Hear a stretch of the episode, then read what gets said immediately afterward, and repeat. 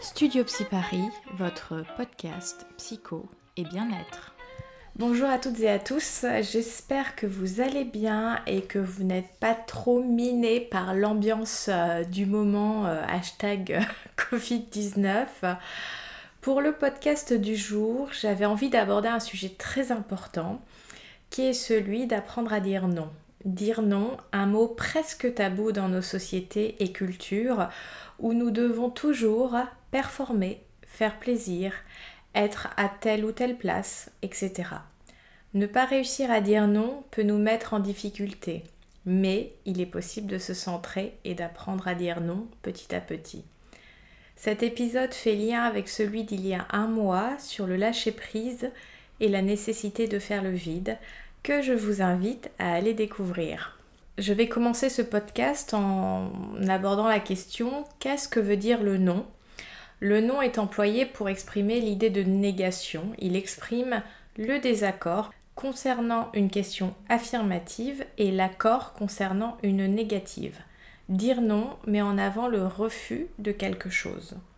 Le non permet donc de se positionner face à des questions, des demandes, etc. C'est en ce sens que symboliquement, le non signifie poser des limites. Qu'est-ce que cela veut dire poser des limites? Poser ces limites permet de définir qui nous sommes, notre place dans le monde et répondre à la question par quoi ai-je envie d'être entouré? Trois lettres qui viennent dire ce que je veux ou ce que je ne veux pas, ce que j'accepte ou n'accepte pas. Parce qu'il est là le point qui grippe le non dans le rapport à l'autre. C'est ce point-là qui nous fait souvent souffrir le plus.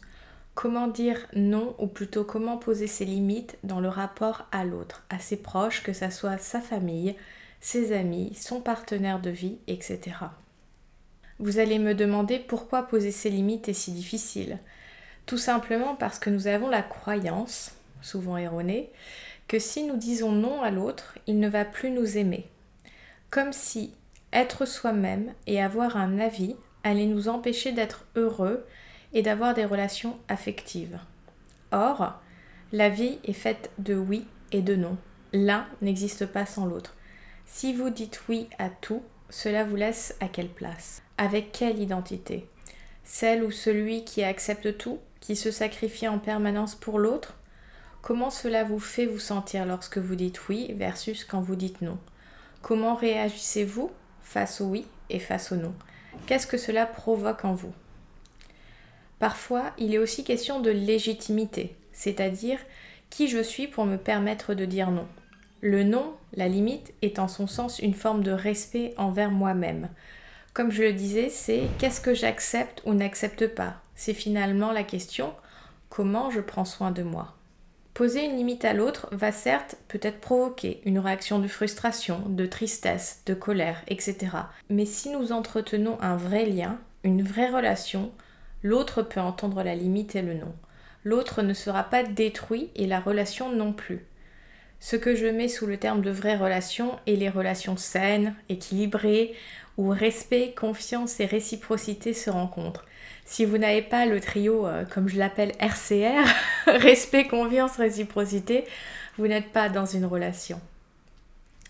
La question que nous pouvons nous poser est quand est-ce que nous sommes confrontés aux limites pour la première fois? Cela va être dans la petite enfance. J'aborderai le point de vue de l'enfant lorsqu'il va pour les premières fois poser ses limites et utiliser le non. Pour le point de vue des parents, il faudra attendre un prochain épisode. Le nom dans la petite enfance commence à se manifester aux alentours de deux ans, euh, où nous avons ce positionnement euh, justement dans l'opposition et le non, surnommé par nos amis anglo-saxons comme étant le Terrible Two. Cette période est le moment où l'enfant va pouvoir faire l'expérience de son influence sur le monde extérieur de manière plus active. Ces moments d'opposition permettent à l'enfant de se confronter à l'altérité, ses parents, ses limites et surtout de prendre le pouvoir dans la relation à l'autre. Par exemple, un enfant qui dit non à son dîner va provoquer toute une réaction en chaîne dans la sphère familiale, que ce soit angoisse, colère, incompréhension de la part de ses parents. En fonction de comment l'entourage réagit, l'enfant peut et va plus ou moins jouer sur un certain mode relationnel. J'ai envie de faire plaisir à papa-maman versus je n'ai pas envie de faire plaisir à papa et maman. Je pense que tout parent peut se remémorer des scènes où leur enfant les regarde droit dans les yeux. Vous lui dites non votre enfant et il fait quand même entre guillemets la bêtise euh, presque par provocation pour voir justement comment vous allez euh, réagir, survivre face à son positionnement. Les deux ans, c'est aussi le moment de la propreté chez l'enfant, avec ce pas vers la maîtrise des sphincters. Prendre le contrôle de son corps étaye également cette période du non et de l'opposition. En effet, l'enfant va alors pouvoir contrôler les déchets que son corps produit, que ce soit via le mécanisme d'expulsion que le mécanisme de rétention. C'est d'ailleurs à ce moment-là que les fesses, ou caca, vont prendre une valeur dans la relation aux parents. Si l'enfant a envie de faire plaisir, son caca sera alors presque un cadeau du ciel pour ses parents, et je vous dis ça avec beaucoup d'humour et de douceur, où l'enfant est dans une rétention et ne veut pas faire ce cadeau à ses parents.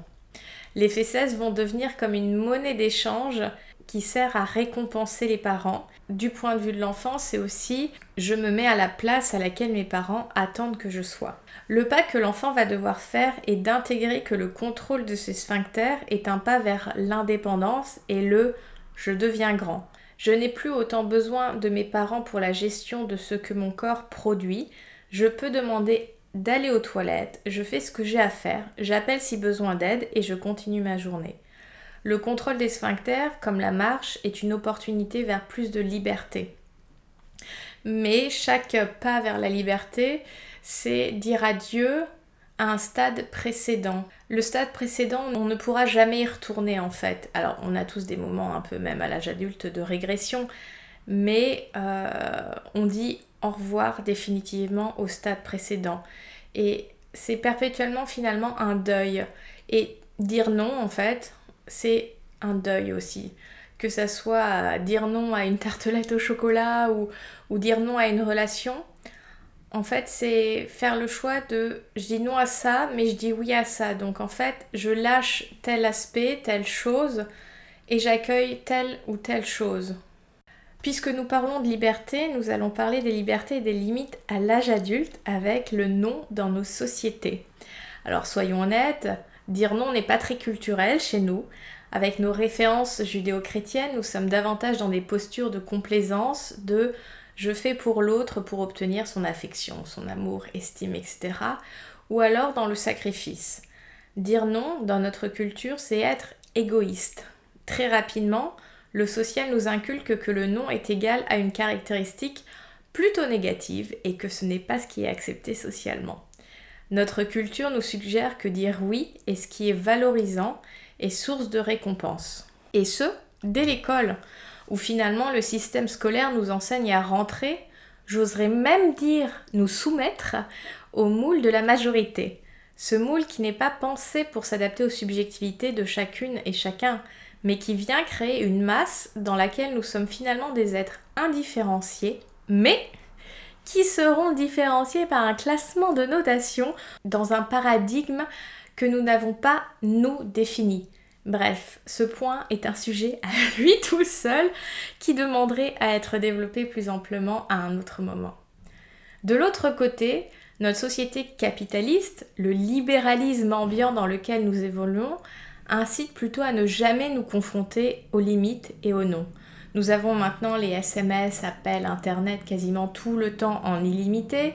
Nous avons des cartes de crédit qui nous permettent de dépasser d'une certaine manière nos limites de paiement réelles. Nous avons des magasins ouverts 24 sur 24, 7 jours sur 7, bref, nous vivons dans un monde sans limite, si ce n'est la limite du vivant qui s'effondre de plus en plus chaque jour. Autre sujet que je pourrais développer si vous le souhaitez. Avec le capitalisme, nous n'apprenons plus à différer le moment de satisfaction. Lorsque nous pensons à quelque chose ou que nous avons envie d'obtenir quelque chose, ce monde nous fait croire que le bonheur est à portée de quelques clics.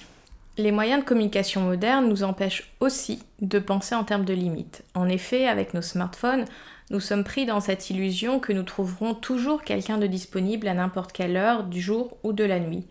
Avec cette technologie, il est nécessaire, voire même vital, je dirais, de poser des limites. Ai-je besoin de répondre dans la seconde à tout et n'importe quoi?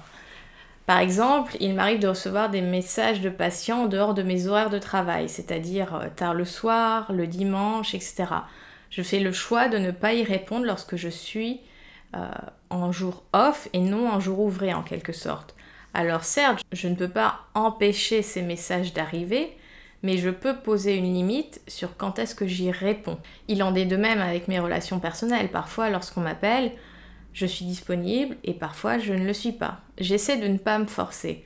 Aussi, parfois nous n'avons juste pas l'énergie de gérer telle ou telle personne. Donc, dans ces moments-là, il est important de s'écouter et de ne pas se forcer. Cela m'amène au point 3 de ce podcast qui est apprendre à dire non. Dire non, poser ses limites, ça prend. Comme pour tout, cela demande d'abord une prise de conscience et surtout des efforts. Si nous étions habitués à être celui, celle qui dit oui à tout, à être la bonne poire comme nous pouvions dire dans l'ancien temps, changer va nécessiter un peu de temps. Je m'arrête une seconde parce que je viens de dire si nous étions habitués à être celui ou celle. Je cherche à inclure tout le monde quand je dis ça, mais je crois qu'une réelle question se pose. Est-ce que les hommes et les femmes sont égaux face au non? Je pense que notre société, qui est toujours patriarcale, invite davantage les femmes à céder, à consentir, et je ne choisis pas ce mot par hasard, que les hommes. Comme si nous laissions moins le choix aux femmes, parce que les femmes doivent continuer à être ces êtres qui se soumettent à tel point que la loi ne les autorisait pas à ouvrir, par exemple, un compte bancaire en leur nom propre si leur mari ne leur donnait pas un oui. La loi qui donne ce début d'émancipation aux femmes date de 1965. On est seulement 55 ans en arrière. Elles étaient dépendantes de la vie de l'autre, souvent de l'homme. Elles ne pouvaient pas dire non face, par exemple, devoir conjugal, et certaines ne le peuvent toujours pas en fonction du pays dans lequel elles vivent ou de la religion qu'elles pratiquent. Autre point important, le devoir conjugal, qui supposait que nous ne pouvions pas dire non aux actes sexuels, introduit au passage dans le code pénal napoléonien en 1810, c'est seulement en 92 qu'est introduit la terminaison de viol conjugal dans la loi.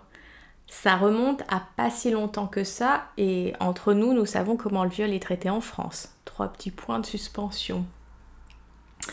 Bref, je pense que fondamentalement, la société laisse moins la place aux femmes de dire non, parce qu'elles sont aussi celles supposées prendre davantage soin de l'autre, de l'autre humain et de l'autre nature. Il faut savoir que statistiquement, les femmes sont plus sensibles à l'écologie que les hommes, par exemple. Parce que nous sommes éduqués, nous femmes, à être davantage dans le soin, le care en anglais, on nous induit ce biais que nous ne pouvons pas poser de limites, parce que nous devons nous occuper de tout, de l'autre, de la maison, etc., etc. Nous femmes faisons de la résistance, mais le chemin est long. Alors comment apprendre à dire non? La suite concerne aussi les sujets masculins, mais je pense qu'il était important de pointer ce contexte-là lié au genre dans cet épisode avant d'arriver à, dire non, il faut arriver à prendre conscience que je n'arrive pas à dire non. Généralement, si nous avons tendance à jamais nous positionner, à dire non, à poser un stop ou des limites, nous allons ressentir de l'épuisement.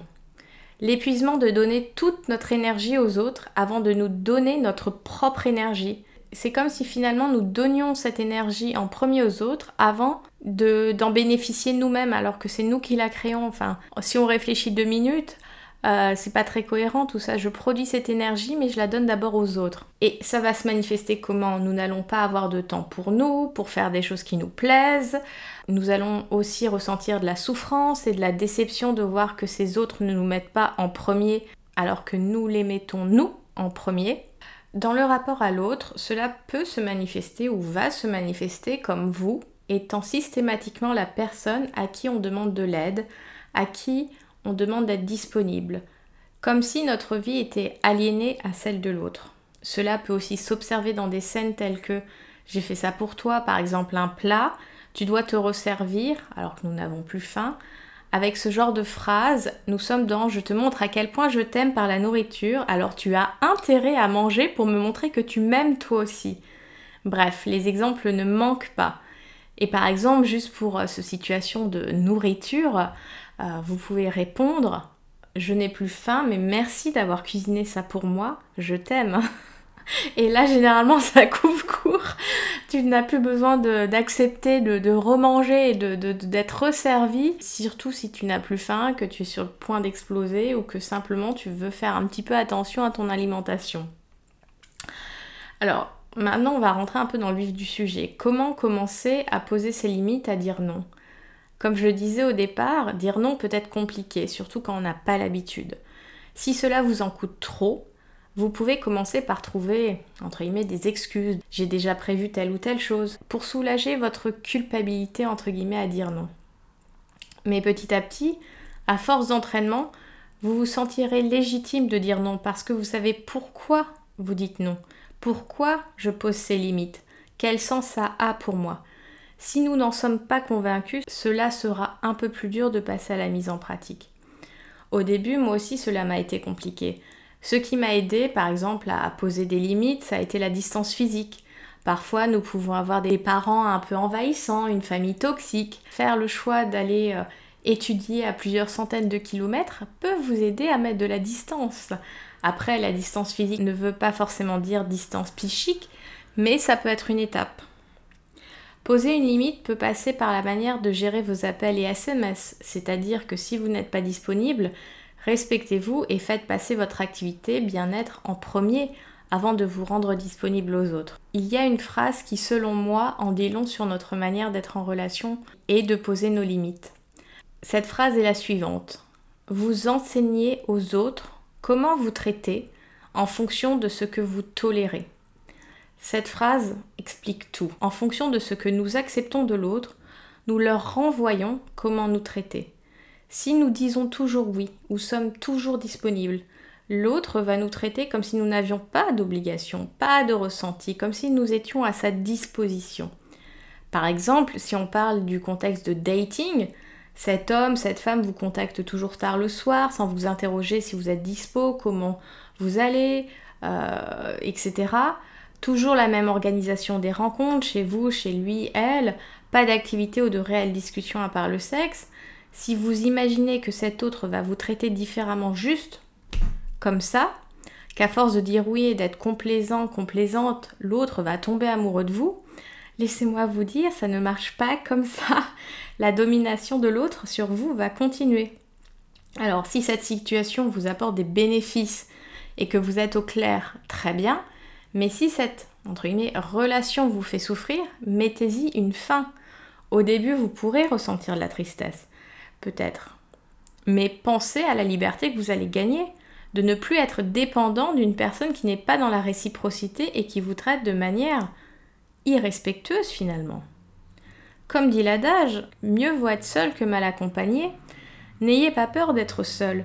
Cultivez votre jardin comme le dit si bien Candide. Accomplissez-vous et n'attendez pas que ce soit l'autre qui soit source d'accomplissement pour vous. Sinon vous serez dans la dépendance permanente à l'autre Coucou la dépendance affective. Pour rester dans le domaine du dating, j'imagine que bon nombre d'entre nous a déjà eu affaire à des fantômes.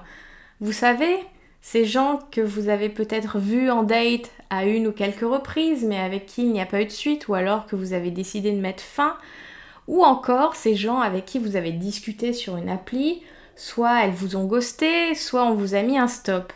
Ces gens-là finissent toujours, mais toujours par revenir à un moment ou à un autre. J'en ai fait l'expérience pas plus tard que cette semaine. Euh, j'en étais presque hallucinée. Euh, ce n'était pas un, mais deux hommes qui sont ressortis nulle part. L'un m'a demandé si j'étais fâchée parce que je ne répondais pas à son message de Hey Et j'ai répondu tout simplement Pas intéressée, point à la ligne. Direct, sans fioriture.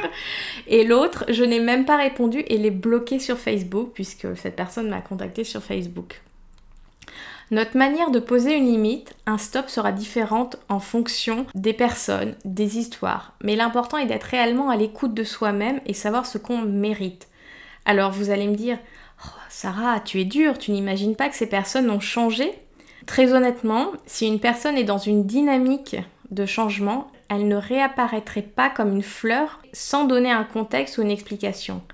Les coucou ça va ou les hello, ce sont autant de bouteilles à la mer que cette personne lance pour voir si l'autre va le réceptionner à nouveau. C'est une histoire d'ego et non d'alter ego, où il y aurait cette fois-ci une véritable rencontre avec l'autre dans sa différence, ses spécificités et même sa petite étincelle qui le rend ou la rend unique. Si nous nous plaçons au niveau amical, il y a des personnes avec qui nous croyons être amis. Mais finalement, si nous y regardons de plus près, nous sommes parfois dans l'illusion. En effet, si c'est toujours nous qui faisons la démarche de prendre des nouvelles de l'autre, si c'est toujours nous qui proposons des sorties, des moments pour euh, se voir, des activités, arrêtez tout simplement. Faites le test et voyez si l'autre est en capacité de s'engager dans cette relation. Si ce n'est pas le cas, vous voilà fixé sur votre amitié. Et la distance, l'occupation des uns et des autres n'est pas une excuse valable. Si une personne veut faire du temps pour vous, elle le fera. Nous arrivons à trouver du temps pour les réseaux sociaux, alors nous pouvons trouver du temps pour les amis qui sont chers à notre cœur. Je vais vous partager une petite anecdote. Euh, je n'y pensais pas du tout quand j'ai rédigé ce podcast, mais maintenant que je l'enregistre, elle me revient en, mémoire. Ça date d'il y a, euh, je dirais, 4 euh, ans. C'était dans le milieu du blog, euh, j'avais rencontré euh, une euh, jeune femme et la relation a pris tout de suite beaucoup de place en fait. C'était, on aurait pu croire, en tout cas je l'ai cru, à un coup de foudre amical. Sauf que j'étais bien loin du compte. C'était quelqu'un qui pouvait se manifester de manière très envahissante. Ça pouvait être euh, des WhatsApp, mais toutes les minutes, voire toutes les 10 secondes, euh, cette euh, sensation d'être finalement assommé de messages en permanence. Alors au tout début, tu dis ah bah tiens c'est sympa, j'ai quelqu'un avec qui parler un peu, un peu tout le temps, on rigole, on fait des blagues, etc. Sauf qu'au bout d'un moment, quand, tu, quand j'ai analysé un peu les messages, tout tournait autour d'elle. C'était elle, elle, elle, elle. À aucun moment, il y avait des temps. Alors au début, c'était pas autant prononcé, mais petit à petit, je me rendais compte que euh, c'était vraiment un discours très égocentré euh, donc de cette jeune femme et qu'il y avait très peu de place sur moi ce que je pensais, mes ressentis, mes envies, etc. C'était toujours selon son prisme à elle. J'essaye de mettre un petit peu de distance, mais cette personne est vraiment très envahissante. Et entre-temps, le mois de juillet arrive et c'était l'année où je suis partie au Maroc. Donc je pars euh, une semaine en vacances et euh, je n'avais pas de forfait international à l'époque, enfin bon bref. Je dis à cette personne euh, que je ne serai pas joignable pour ces histoires de cœur, hein, puisqu'essentiellement elle me parlait de ces histoires de mecs. Donc je lui dis voilà, je ne serai pas très dispo. en gros, le message subliminal que je faisais passer c'est je ne serais pas joignable, tout simplement. Comment j'ai géré cette période-là? Donc je, suis partie une semaine et je pouvais me connecter à WhatsApp sans avoir des frais euh, hors forfait quand j'étais en Wi-Fi à la, au Riyad. Il y a eu cette fois où c'était peut-être pas le premier jour des vacances, mais euh, peut-être c'était le milieu de la semaine de vacances. Euh, je me connecte à mon WhatsApp et une une flopée de messages m'arrive de sa, part, de cette jeune femme, pour me parler de ces euh, histoires encore, euh, voilà, marcher sur la tête, vous m'excuserez. Je réponds très lapidairement parce que déjà de 1, je remarque qu'elle me demande à aucun moment comment je vais, comment se passent les vacances, etc. C'est moi je, moi je. Et je, je coupe assez court. Et en fait, comment cette euh, situation s'est terminée, c'est que à mon retour, elle euh, retente de, me contacter euh, de manière euh, voilà, très pressante. Et je fais le choix de répondre un petit peu cash et pas très intéressée en fait à ces, discussions. Et là, la réaction que j'ai eue, ça a été une flopée d'insultes et d'être bloquée voilà, sur toute forme de réseaux sociaux, etc. D'un côté, j'étais extrêmement soulagée parce que euh, ça mettait fin à une relation qui n'était pas une relation, comme je vous le disais, puisqu'il n'y avait pas de réciprocité, etc. Mais en fait, cette personne ne me permettait pas de clôturer d'une certaine manière la relation, tu vois, parce que je n'étais plus à la place à laquelle elle voulait que je sois, elle m'a mis le panneau je te bloque. J'avais besoin de dire en fait les choses comme je le ressentais. Euh, tant pis si c'est pas compris, pas reçu, etc. Mais j'ai fait un mail, sachant que c'est une personne que je pouvais être amenée à recroiser lors d'événements, de soirées, etc. Donc euh, je voulais mettre les choses un peu au clair. Je fais ce mail-là et, je reprends les événements de manière chronologique. J'essaye de mettre de l'altérité dans tout ça. Évidemment, ce n'est pas bien reçu. Ça se termine comme étant... Euh, voilà, moi dans mon mail, je mets nous serons amenés à nous recroiser, nous pouvons avoir une relation cordiale et ça s'arrête là en fait. Je demande pas à être en gros ton ami, mais on se dit bonjour, au revoir quoi. Donc cette femme me répond sur un mode extrêmement théâtralisé et en, terminant son mail en disant non mais tu crois pas que je vais euh, euh, te dire bonjour, je n'ai aucun respect pour toi, etc. Enfin, en gros, tu n'avais déjà pas de respect avant, mais là tu me prouves vraiment que tu as aucun respect pour euh, l'autre en, tant qu'être humain tout simplement. Donc voilà, vous pouvez avoir des personnes qui vous annihilent complètement votre existence. Et dans ces moments-là, vaut mieux couper court tout simplement. Donc euh, voilà, j'ai fait une grande digression sur une expérience euh, d'il y a quelques années. Pour continuer vraiment le, cœur de ce podcast, lorsque je parle du non et des limites avec mes patients, j'ai tendance aussi à ressortir cette phrase. Dire non à l'autre, c'est se dire oui à soi. Parfois, nous avons besoin de nous dire oui à nous, de prendre du temps pour nous, d'être à l'écoute de nos besoins avant de nous occuper des besoins de l'autre. D'ailleurs, à part pour notre enfant au début de sa vie, nous n'avons pas à remplir quelconque besoin de l'autre. Un adulte devrait être en capacité de s'autosuffire, d'être déjà heureux avec soi-même, de rechercher à s'épanouir par lui-même, et les relations amicales amoureuses seraient la cerise sur le gâteau. Elles devraient être ce qui rend la vie encore plus amusante, savoureuse, etc. Les relations qui n'existent que par le drama ne sont pas des relations épanouissantes. S'il faut forcer les choses, c'est que ces choses n'ont pas lieu d'être. Arrêtons de vouloir être aimés par tout le monde et donc n'importe qui. Ayons confiance en qui nous sommes et notre valeur. N'acceptons pas des relations et des situations par défaut. Nous sommes les acteurs, mais surtout les auteurs de nos vies. Alors commençons d'être celles et ceux qui écrivons l'histoire plutôt que de laisser les autres écrire et définir notre histoire. Mobilisez votre pouvoir et soyez là pour vous. Parce que si vous n'êtes pas là pour vous, personne ne le sera à votre place. N'ayez pas peur d'être égoïste et de penser à vous. N'ayez pas peur de vous faire passer en premier, parce qu'après tout, il s'agit de votre vie. Assez de sacrifices et plus de douceur. Sur ces paroles, je vous souhaite une belle journée, de belles réflexions sur euh, ce sujet, de poser ses limites, de poser un nom. N'hésitez pas à partager avec moi sur les réseaux sociaux, sur vos expériences avec le nom et les limites, notamment dans vos relations. La vie est trop courte pour mal s'aimer et mal s'entourer. À très bientôt et prenez soin de vous.